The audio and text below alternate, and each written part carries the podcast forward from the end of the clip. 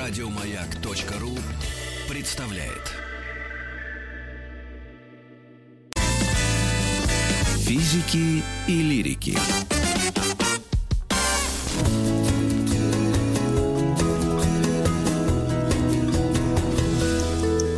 Сто минут по Об. Об, а не о. Об анимации поговорим сегодня. За рождение анимации. Мария Терещенко у нас в гостях, программный директор Большого фестиваля мультфильмов. Мария, вы слышите нас? Да, слышу. Здравствуйте. Прекрасно, Здравствуйте, мы Мария. вас тоже. Ну, Сегодня говоря... поговорим об Уолде Диснее, да, человек, который, я так понимаю, все начал, да, и внес огромный вклад э, в то, что мы называем анимацией. Несомненно, внес, Кстати, вот но музыка. начал он все-таки не все. До него тоже много всего начали. Ага, Э, ну Вообще, на самом деле, анимация знания. появилась раньше, чем э, игровое кино. Просто об этом мало кто знает. Ну, давайте с самого Вот, начала. Почему-то вдруг мы словах. решили поговорить об этом а, ну, периоде нашей жизни. Ведь иногда анимация ну, занимает, ну, ну, вот если жизнь человека делить на вот эти периоды детства, ну, четкие лет 10 минимум, а то и 18, нет? Нет, нет, нет, намного больше. Вы, вот вы смотрите «Мстители», вы что думаете, что это игровое кино? Конечно, там половина анимации. А на сайт вы заходите, тоже на, лю- на любом практически вы увидите анимированные изображения. Сегодня уже анимации очень много в нашей жизни, хотя мы не все это идентифицируем именно как мультфильмы, потому что есть э, своего рода традиция считать, что есть главное игровое кино, да, и есть э, второстепенная мультипликация. Но на самом деле сегодняшнее такое большое голливудское кино, особенно фантастическое, оно, конечно, очень во многом построено по анимационным Да, технологиям. вспомнить как- «Аватар». Вот вам мультик. Конечно, конечно. Да на самом деле, очень, я говорю, очень много. Все вот эти вот блокбастеры по комиксам и много всего. Это, люди же не летают, мы же это знаем прекрасно. Это все, по сути, э, Всё зависит от силы пинка, во-первых. Ну ладно, мы сейчас не будем углубляться. Да, искусственное создание движений. Там дальше уже спор о терминологии, но на самом деле сегодня уже не 10 и не 18 лет, а намного-намного больше. Даже вот Ну все-таки, с чего все началось? С чего все началось тогда? Давайте Да. чуть до Уолда Диснея. Да, и анимация возникла э, за некоторое время до игрового кино. Мы э, считаем, что э, кинематограф возник в 1895 году с люмьерами. На самом деле он возник в 1888 году, когда Эмиль Рейно представил э, свой первый мультфильм, да, ну, какому-то еще на тот момент узкому э, кругу зрителей. Это был настоящий мультфильм в нашем понимании этого слова. А, Мгм. Другое дело, что он был сделан без помощи камеры и проецировался с помощью специального оптического устройства, оптического театра из 1892 года. Уже э, в, в- одном из музеев в Париже уже пос- постоянно каждый день показывались такие мультфильмы. Они были цветные и со звуком, синхронизированным. И, То есть и уже- его, его мультик назывался как раз «Фантасмагория», то, что он представил, да, миру? Или это Нет, было это- еще, Это еще другой- раньше? Это был другой Эмиль, это был уже Эмиль Коли, это было в, девят- в 1908 году. А Эмиль мгм. Рено, у него были э, мультфильмы там вокруг кабинки, Бедный Пьеро, несколько у него было мультфильмов, и можно даже найти в сети реконструкцию вот этих мультфильмов и увидеть, что это правда абсолютно, э, как, ну вот так, если не знать, что это 1888 год, то можно решить, что ну в каких-нибудь там 70-х это сделано 20 века. Вот, но это была другая немножечко технология, а действ- действительно отчет мультипликации ведется э, в Америке и в Европе по-разному. Америка ведет с 1905 года, э, когда появился э, мультфильм Стюарта Блэктона э, «Смешные фазы», юмористические фазы смешных лиц, а Европа с 1908 года, когда появилась фантасмагория как раз Эмили Коля. Да, вот это вот были самые первые э, мультфильмы. Ну а Россия, российская мультипликация началась в 1912 когда появилась прекрасная Люканида Владислава Старевича.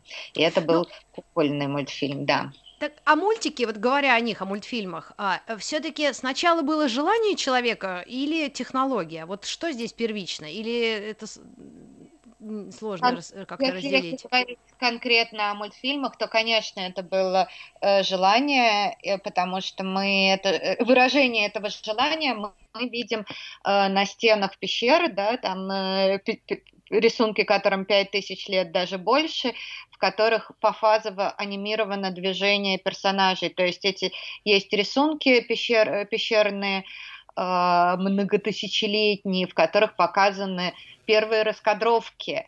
Э. И а еще не было технологии, чтобы провести их в движение. Дальше они появились в виде первых оптических устройств, когда вот э, крутишь э, кружочек, да, и там вот это возникает оптическая иллюзия, как, как будто птичка в клетке, птичка без клетки, да вот эти все вещи. Угу. И потом много было разных оптических устройств, я не буду То, что мы делали обычно с тетрадками, да, общими, когда сидели, Липуки, на, конечно, скучали на лекциях. Все это, да, все это было, э, человека завораживало вот эта вот а, оптическая история воссоздания движения искусственного, так что они, предтечи анимации, они много тысяч лет на, насчитывают.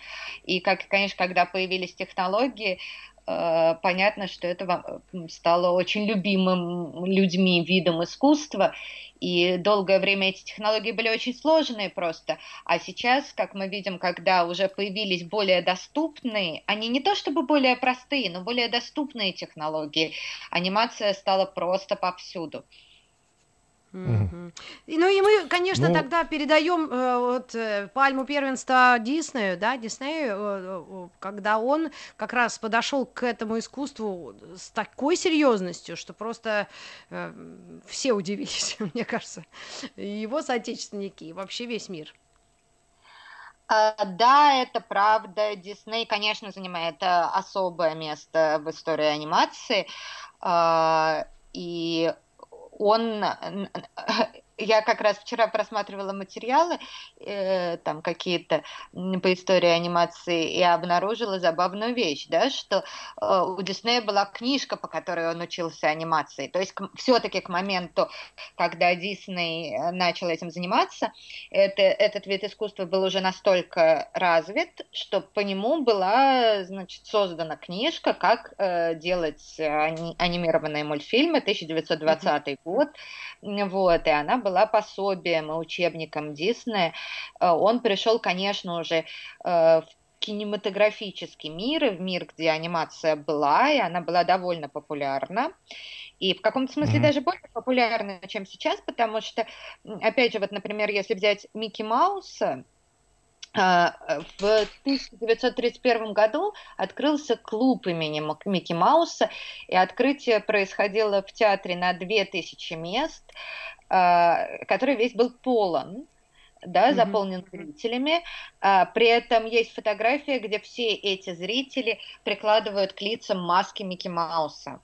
А к 1932 году, э, второму году клуб Микки Мауса насчитывал 1 миллион человек. Представьте себе, это mm-hmm. очень много. Это до интернет-эпоха, да, то есть она совершенно ин, иной организация. Это сейчас, допустим, миллион просмотров на Ютубе на, набрать, это относительно несложно. Но для mm-hmm. 1932 года, когда совершенно иначе были устроены коммуникации, оповещения, э, миллион человек mm-hmm. участников, членов клуба. То есть э, э, это было, конечно, очень, очень популярный вид искусства, и Дисней, конечно, его реформировал невероятным образом, и технологически, и эстетически он очень много сделал для него. Но начинал он как любой мультипликатор, как художник, да, насколько я понимаю? Ну, он рисовал комиксы, да, но он довольно быстро пришел к мультипликации. К мультипликации важно, важно, что он а, это было надо понимать, это было совсем, конечно, другое время. Когда читаешь про этот период, там совершенно другие какие-то люди были, другие судьбы. Они были дико амбициозными. Он, э, он очень быстро пришел в мультипликацию, как мультипликацию, сразу с желанием покорить мир, правда, то есть сразу с огромными амбициями. И э, возможности были, потому что театры ломились от зрителей, кинотеатры, сеансы были устроены немножечко иначе, то есть там э, не было, вот сейчас у нас как, выходит фильм в прокат, и он идет там неделю, да, как минимум, а тогда mm-hmm. не было, тогда было уникальное расписание на каждый день, и был, э, допустим, полнометражный фильм, э, на 40-50 минут, плюс несколько короткометражек к нему. И э, через кинотеатр большие были кинотеатры, через кинотеатр за неделю проходило, допустим, 50 миллионов зрителей. 50 миллионов, да, ну кто-то там второй, за третий неделю. раз. Ого. За неделю. Вот, не то, что это уникальные зрители, но как бы тем не менее. То есть залы ломились, и э, спрос на э, такую, на какую-то продукцию он был очень велик. А делалось ее не так много на самом деле, да, потому что это были сложные технологии, они требовали э, очень большого ну, как бы очень большой вовлеченности и навыков и так далее, вот, и далеко не везде такие съемки могли происходить, и, например, э, почему, эм, почему вот э, Лос-Анджелес, да, в Лос-Анджелесе погода всегда хорошая, Ой, Поэтому... не говорите мне об этом. я, я всегда вздыхаю глубоко. Там всегда хорошая погода. Да. Там можно было снимать круглый год. Поэтому, mm. поэтому именно там и получилось как бы сердце э, киноиндустрии. Вот, э, э у людей это период, когда у людей только появился досуг, да, э, потому что там до, в XIX веке люди все время вкалывали и занимались домашним хозяйством, а тут куча изобретений, куча приспособлений, и жизнь стала попроще, появился досуг.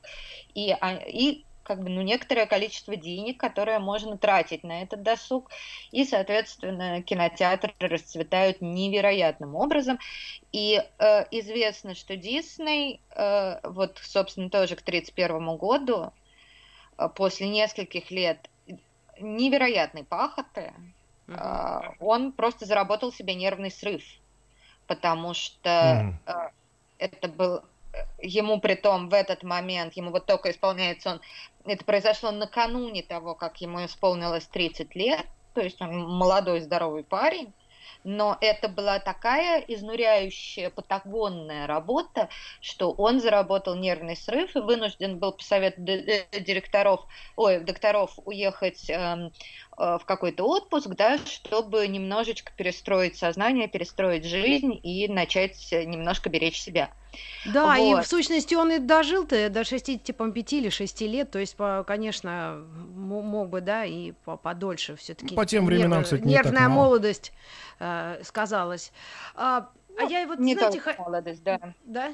Э, а я хотела вот спросить, вот мы говорим об истории мультипликации, и вот о Уолте Дисней, конечно, он, ну, такая фигура монументальная во всей этой, но все-таки а, история мультипликации, она действительно делится на вот а, весь мир и мы отдельно, как всегда, или параллельно что-то шло. Я думаю, это же не оборонная промышленность. Наверное, в мультиках технологиями могли делиться людей, или все равно это как-то и в те годы параллельно шло?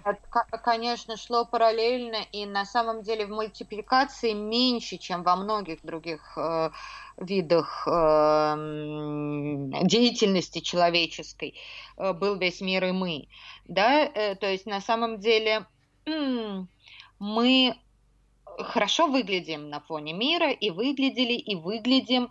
Э, другое дело, что была специфика, связанная скорее с индустрией, да, потому что у нас не было, э, когда уже во многих странах, опять же, не во всех, в нескольких, uh-huh, скажем, появилась индустрия именно как э, большая система производства и проката, том числе ТВ-дистрибуции, у нас э, Э, к этому моменту образовалась другая система, и э, это очень нам потом аукнулось э, после распада Советского Союза, потому что выяснилось, что на рынке, именно на рынке мы не конкурентоспособны.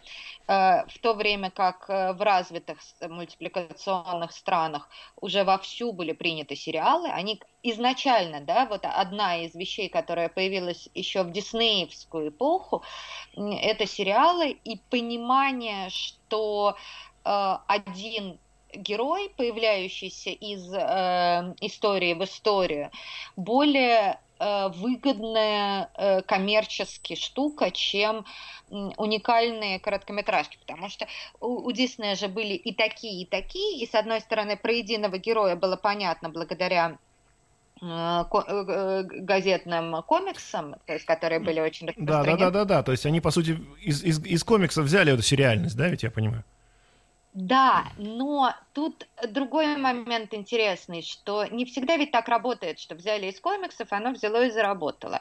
И, например, э, вот в сериалах заработало, а, а у полного метра совершенно другая история, да, и по, по полный метр же он не, не с комиксовыми героями, полный метр пошел более романтический, более эпический, более сказочный и тоже не очень понятно, сам ли Дисней, ну, в смысле, самостоятельно ли он придумал вот эту историю Дисней делать первый полнометражный фильм, который казался абсолютным безумием по Белоснежке, именно по сказке волшебной, при том, что его мультфильмы предыдущие, они в основном комиксовые, в основном это Микки Маус, да, до этого Кролик Освальд, э, какие-то есть эм, вот эти вот Сили э, Symphonies, ну, там есть какие-то более романтические сюжеты, но все они не по волшебным сказкам.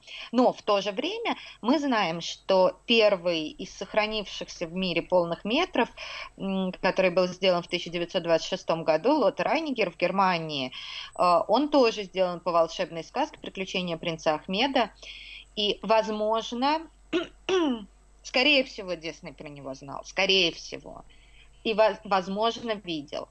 И э, вполне вероятно, что это каким-то образом повлияло, потому что официальная история про то, почему Дисней решил делать полный метр, это он оказался в Париже, в кинотеатре, и увидел целый сеанс Микки Маусов, и, посмотрев час Микки Маусов, решил, что вполне анимация тянет на полный метр. Но на полный метр-то он сделал не про Микки Маусов, да, а про совершенно нового mm-hmm. героя, антропоморфного. Мария, а мне кажется, нужно, вот вы, вы так оперируете э, полный метр, полный метр, но те, кто чуть-чуть знаком, там, у меня Мушкин оператор, я примерно знаю, но так вот полный метр, это просто формат кинофильма, это не короткометражный, а не менее 40 минут, я правильно понимаю? Да, не, ну, не менее 40, не менее 50 минут. Да, да, да, Существуют да, да. разные, разные э, классификации, но тем не менее есть Э, ну, в смысле, разные определения. Кто-то считает э, больше 40, кто-то считает больше 50, кто-то считает больше mm-hmm. часа. Но это нюансы. Важно, что есть короткометражки, это там 10-минутные мультфильмы, это то, что делалось... Мария, сейчас при, прервемся буквально на небольшую паузу, у нас новости, новости спорта, вернемся mm-hmm, к вам. Я выяснил, что Элиас, Элиас это звали отца Уолта, соответственно, он Уолт Элисович, а и Элиас это по-русски Илья, так что Уолт Ильич, наш родной замечательный Дисней, про сегодня мы про него будем говорить через новости, новости спорта. Физики и лирики.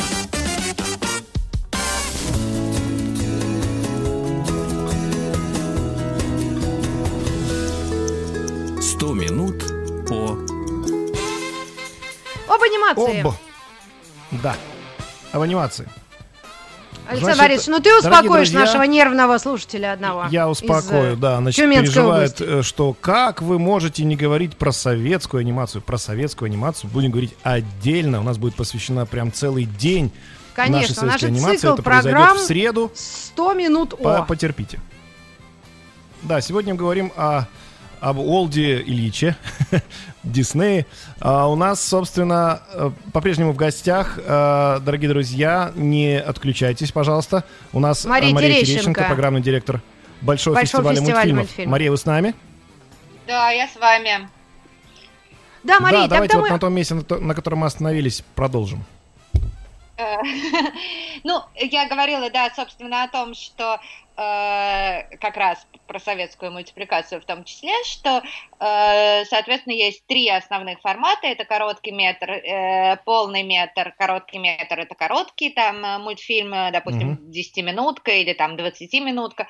Пол, полный метр – это э, около часа и иногда больше иногда может быть чуть меньше, и сериал это, э, это некоторое количество коротких мультфильмов, объединенных одним героем или э, одной ситуацией, ну, бывают еще и альманахи. Так вот, э, собственно, э, в мире, индустрии э, есть два наиболее окупаемых формата, наиболее удобных для э, проката бизнеса и так далее. Это сериал и полнометражные фильмы. А э, в Советском Союзе делали в первую очередь короткометражные. И они ничем не хуже, mm. да, то есть они прекрасно были. Э, вопрос в том, что как только мы переходим на систему рыночной экономики, они оказываются не очень удобными не очень выгодными как для э, телевидения, так и для кино кинотеатров. В общем, это, э, в этом была проблема. Ну, мы про советскую мультипликацию будем говорить отдельно в среду. А вот сейчас, я так понимаю, да. что решение именно делать «Белоснежку» как полноценный фильм, это было на тот момент решение сумасшедшее, да, со стороны конечно. 37-й год или какой? Да, это 37-й год, и решение, конечно, пришло раньше, в 37-м фильм вышел. Э, ага а решение было принято раньше, он делался несколько лет, и это было э, абсолютно сумасшедшее решение. И, скажем так, вот, допустим, если говорить про принца Ахмеда, то, э, который был в 26 э, году, то его дистрибьюторы не взяли. У него были показы практически во всех странах, но дистрибьюторы побоялись с ним связываться, потому что полнометражный длинный мультфильм по волшебной сказке это совершенно казалось невыгодным делом, да, то есть казалось, что это э, обеспеченный провал, да, убыточное мероприятие. И, соответственно, когда Дисней брался за свою Белоснежку, ничего абсолютно не изменилось. Э, очень мало кто верил в этот проект, проекты в то, что э, такой фильм может вообще в принципе заинтересовать зрителя. Да, мультик на, э, там, на час, даже больше, э, по волшебной сказке, это все какая-то казалась ерунда абсолютная. Вот, и Дисней э, очень верил в него. Это были огромные деньги, которые он вложил. И если бы фильм провалился, сидели бы они там всей компанией просто в долговой тюрьме э, до скончания века. Э, и было огромное количество сил, э, денег, времени в это вгрохано, и Дисней был человеком очень основательным, в частности, там э, у него были... Ой-ой, Алло, связь, алло. связь, связь. Ага, да. уш, ушел сигнал. Что со связью, вот он был человеком основательным, на этом мы да. вас потеряли он организовывал специальные обучающие программы под Белоснежку, то есть он, он в принципе, там, начиная с 30-го года заставлял своих э, мультипликаторов ходить на еженедельные классы да, по рисованию, чтобы совершенствовать свою технику рисунка.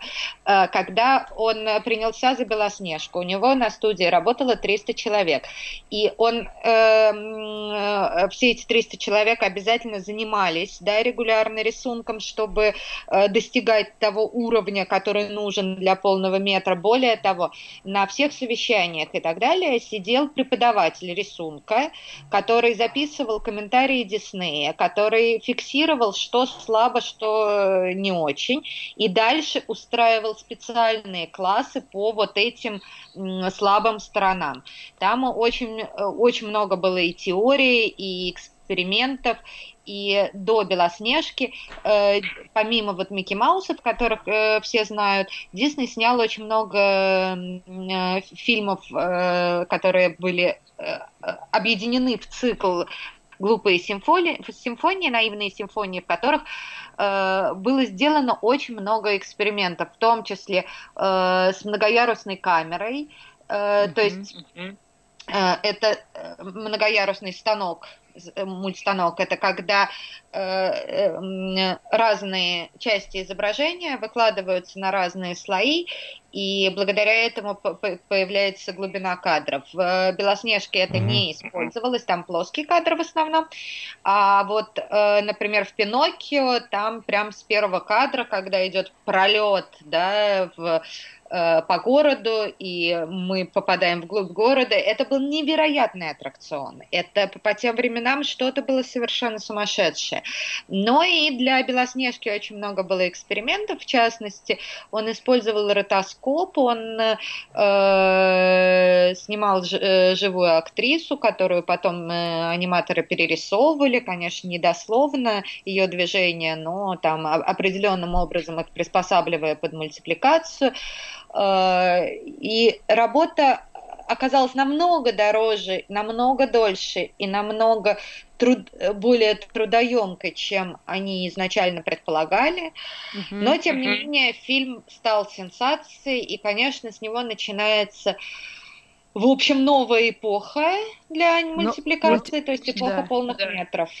Ой, у меня почему-то эхо звучит э, в этом в эфире. Но я, Мария, хотела, знаете, что еще на, обратить внимание? Может быть, вы просто еще не дошли до этого, но э, э наш друг э, Антон Долин обратил внимание на то, что именно Уолт Дисней э, синхронизировал му- музыку, легализовал ее, ее сделал э, э ролью, главную роль дал э, музыке в мультфильмах. Это можно так сказать?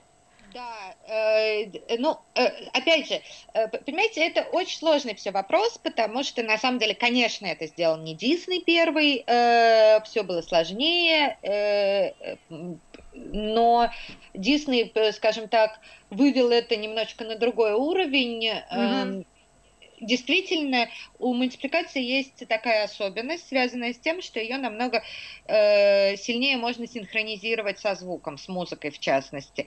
И э, так как это покадровая съемка, ты можешь просто просчитать буквально кадры под саундтрек и сделать очень точное попадание гэга, какого-то жеста, да, какого-то движения в музыкальный ритм.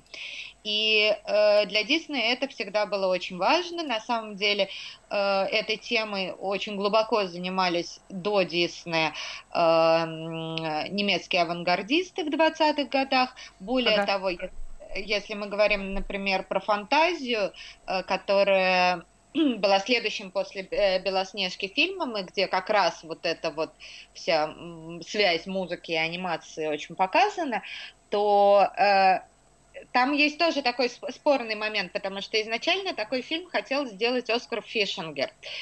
И он э, поделился э, э, с дирижером этим э, Леопольд Стаковский, да, который фигурирует там в первой э, части фантазии. Еще в Германии Оскар Фишингер рассказывал э, Леопольду Стаковскому о своем желании снять такой фильм. А потом, когда э, Фишингер уже э, эмигрировал в Америку, сбежав от нацистского режима, через некоторое время он узнал, он там, работал на Универ, на Парамаунте, там еще где-то, а по потом ему нужно было куда-то устроиться, чтобы его не выслали из Америки.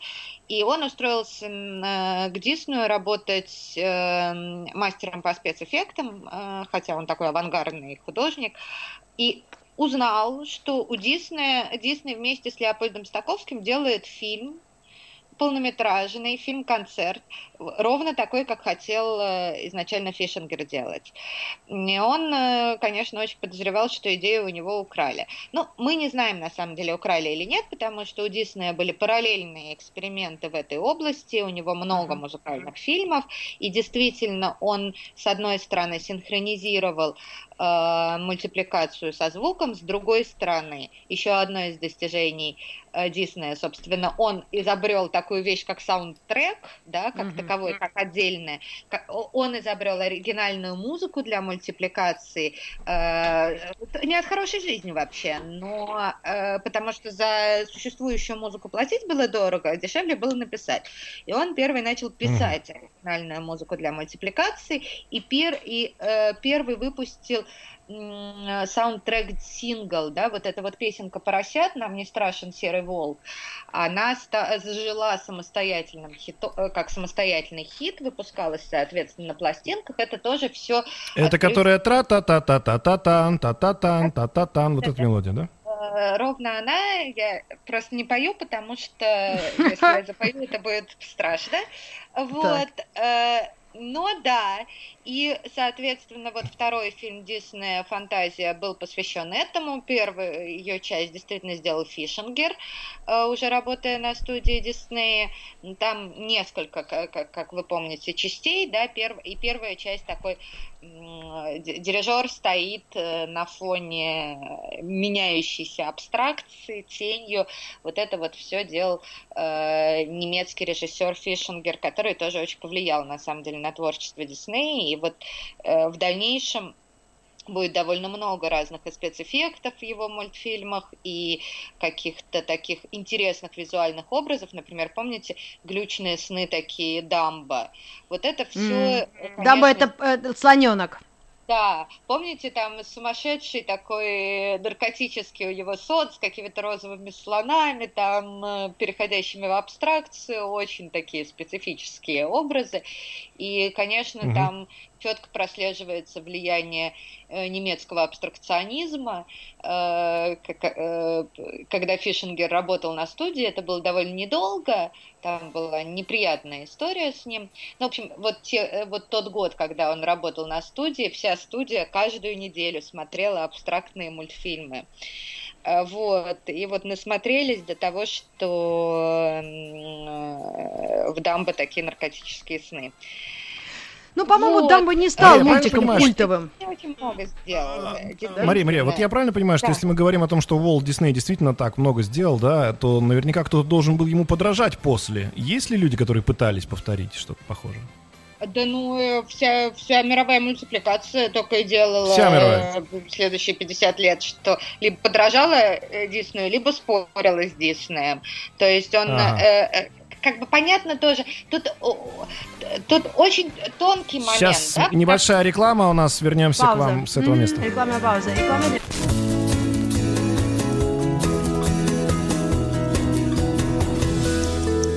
Сто минут по об анимации. Да, Уолт Дисней и те, кто пытался подражать. Э, у нас Или Мария в гостях по-прежнему. Угу. Или спорить, да. Вот я так понимаю, что мы будем в среду говорить о нашей мультипликации советской, но мультики наших 50-х, которые действительно чем-то смахивают на а, классику, да, диснеевскую, они ведь, ну, заимствовали отчасти, это правда ведь? Господи, не ничем, а буквально всем, а? просто чуть хуже. Ну, то есть она, это была четкая установка у нас следовать принципам Диснея и Э, дело не в том даже, что эстетическим, как бы, ну, что внешне похоже, да, а в том, что э, мультипликация и до сих пор пользуется той школой, которую разработал Дисней, да, школой анимации, теми принципами построения того всего пятого-десятого. Тут, тут просто нужно как бы понимать такой очень тонкий момент, особенно сейчас, если мы, э, когда мы уже живем в эпоху переосмысления роли личности в истории, что, конечно, э, Дисней, он э, не то что был изобретателем сам по себе, он был точкой сборки, да, то есть он сумел взять все все крутое, что было изобретено до него, использовать. Он сумел взять все крутое, что изобретала его команда, и сумел создать ту систему, в которой это могло изобретаться, да, и придумываться. То есть и вот это и обучение бесконечное. У него был экспериментальный цех, то есть он прям все время занимался э, совершенствованием и лекций, и теоретизирования. Они очень много писали, и очень много рефлексировали, и вырабатывали правила, да, то есть э, вот он был этим, конечно, хорош. И та школа, которую он создал, она использовалась и используется до сих пор. Даже если мы видим очень многие вещи, которые могут быть внешне не очень похожи на диснеевскую мультипликацию, но все равно они э, создаются, большинство из них, э, основываясь на тех принципах, которые э, которые э, диснеевская студия в свое время сформулировала. Вот, но, конечно... И я, было... просто, я просто добавлю еще, чтобы немножко успокоить наших слушателей, вот как в том анекдоте, знаешь, смотри, чтобы как у Битлз не получилось, не боись, не получится.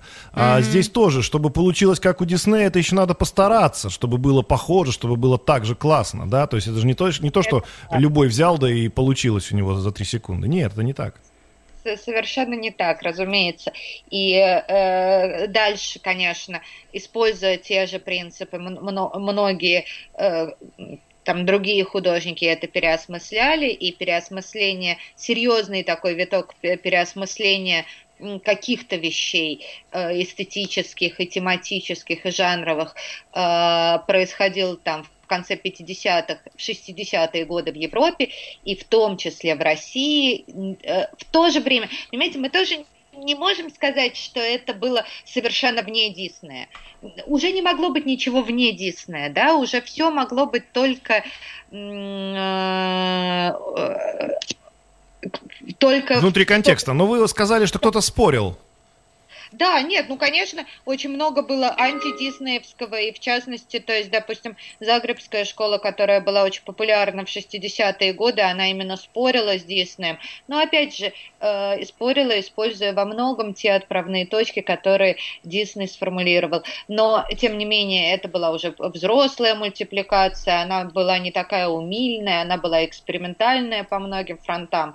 Э, или там, не знаю, Макларен, который э, это канадский такой авангардист, который тоже, конечно, абсолютно другую мультипликацию делал. Но опять же, какие-то принципы стори, э, композиции, драматургии все равно использовались. Это уже было неизбежно, потому что, конечно, когда открываются какие-то и формулируются какие-то принципиальные вещи для того или иного вида искусства, их игнорировать уже просто невозможно. Да, и, э, Мария, Можно ли думаю, сказать, что он еще был э, про, Подожди, я, Ой. я просто ага. хотела закончить то, что еще большая э, заслуга Уолта Диснея, что он этих персонажей вывел в реальную жизнь. Это тематические парки, это была полностью его заслуга. Да. И даже мы, когда вот, делаем парки тематические... Да, он, он Модель своими бизнеса, да. чебурашками, это все равно идея Диснея. То есть вообще вывести героев мультиков в реальную жизнь для детей. Вот что я хотела. Да. То есть он, он, еще, он еще показал, как можно сделать из этого не просто мультфильм, а целый, ну, такой широкий бизнес, да, где есть и парки, есть и мерчендайзинг, есть и, да. и фигурки, есть и игрушки, есть и мультик сам по себе, правильно? То есть вот чего, наверное, не хватило нашим предпринимателям, ну тогда их не было просто в Советском Союзе, если бы мы все э, могли зарабатывать, если бы они могли зарабатывать на том же «Ну, погоди», например, да?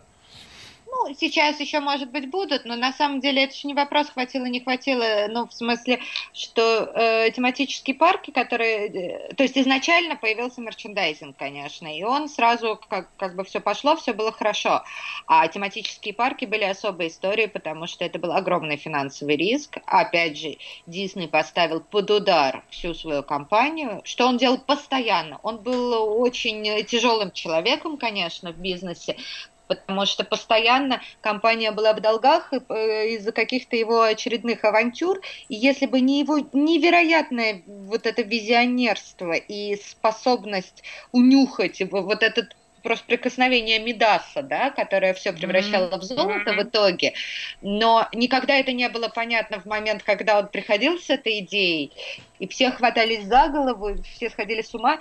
Тематические парки, конечно, были такой же историей. Дело не, в, э, не хватило в каком смысле. Это очень большое мероприятие, как, и достаточно побывать в Диснейленде, чтобы это понять. И до сих пор они очень тяжело окупаются на самом деле. То есть там все все время, я вот читала тоже про Диснейленды, там все всегда на грани, да, потому mm. что, чтобы окупить это mm. мероприятие. И, э, То есть это не, это не, не такой вот прям это 300-процентный бизнес, нет? Но они все равно изворачиваются. И новые э, поколения привлекают, потому что сейчас новая тема, поскольку они купили Звездные войны, и теперь тема, вот даже мне уже не интересен Микки Маус, но Звездные войнами я живу уже лет 20, а то и 40, понимаете, я, предположим. А кто-то нет, да, но это все равно новая волна интереса к мультипликации в том числе. Ничего нет 300% э, в мультипликации. Это все очень трудный, очень дорогой, очень э, Привет. технологичный бизнес. Вот, и, э, соответственно, а все, все очень... Да, я включила микрофон. Да, Мария, спасибо вам. Спасибо вам большое. У нас уже заканчивается время. Мы поговорили сегодня о Болт Диснее. Мария Терещенко у нас была в гостях, программный директор Большого фестиваля мультфильмов. Спасибо вам огромное. А, друзья, завтра, послезавтра цикл... и до четверга мы будем говорить об анимации, да. Еще больше подкастов на радиомаяк.ру